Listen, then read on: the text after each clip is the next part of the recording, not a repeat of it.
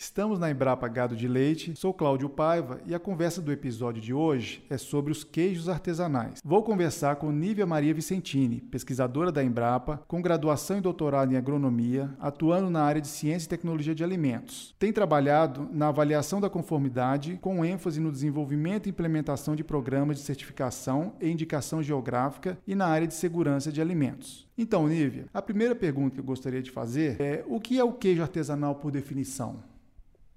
Olá, Cláudio. De acordo com a legislação de Minas Gerais, queijo artesanal é o queijo elaborado com leite integral fresco e cru e com características de identidade e qualidade específicas. De acordo com a Lei Federal 13.860 de 2019, que trata dos produtos artesanais, considera-se queijo artesanal aquele elaborado por métodos tradicionais com vinculação e valorização territorial, regional ou cultural, conforme protocolo de elaboração específico estabelecido para cada tipo e variedade, e com emprego de boas práticas agropecuárias e de fabricação.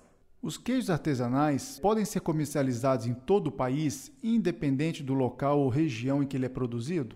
Sim, de acordo com a nova legislação, isso é possível, mas é necessário que o produtor obtenha o selo AD. Então, o produtor que deseja entrar no mercado de queijos artesanais e obter o selo arte, quais os passos que ele deve seguir? Primeiramente, o produtor precisa ter um queijo elaborado por métodos tradicionais é, fabricado em região que tenha tradição na fabricação desses queijos, implementar as boas práticas agropecuárias, principalmente em relação à sanidade do rebanho, com destaque para o controle de brucelose e tuberculose, e também é necessário a implementação das boas práticas de fabricação durante o processo de produção dos queijos. A implantação das boas práticas, elas vão assegurar a produção de um alimento seguro para o consumidor.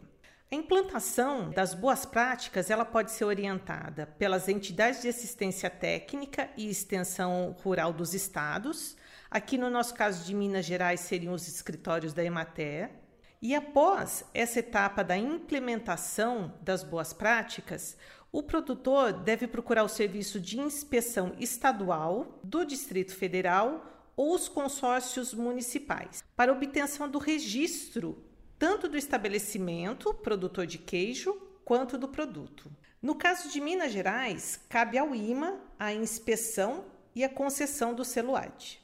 Nívia, quais os benefícios de se obter o selo do Ministério da Agricultura, Pecuária e Abastecimento para o produtor?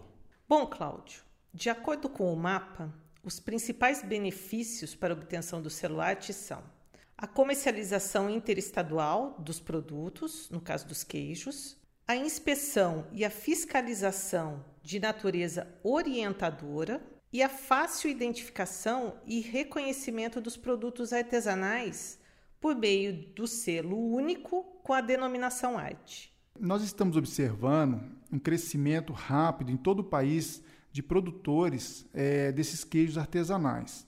Na sua opinião, Nívia, o que diferencia um produtor de sucesso? O principal fator é o domínio do modo de fazer o queijo artesanal. Isso confere ao produto sabor característico que agrada o paladar do consumidor.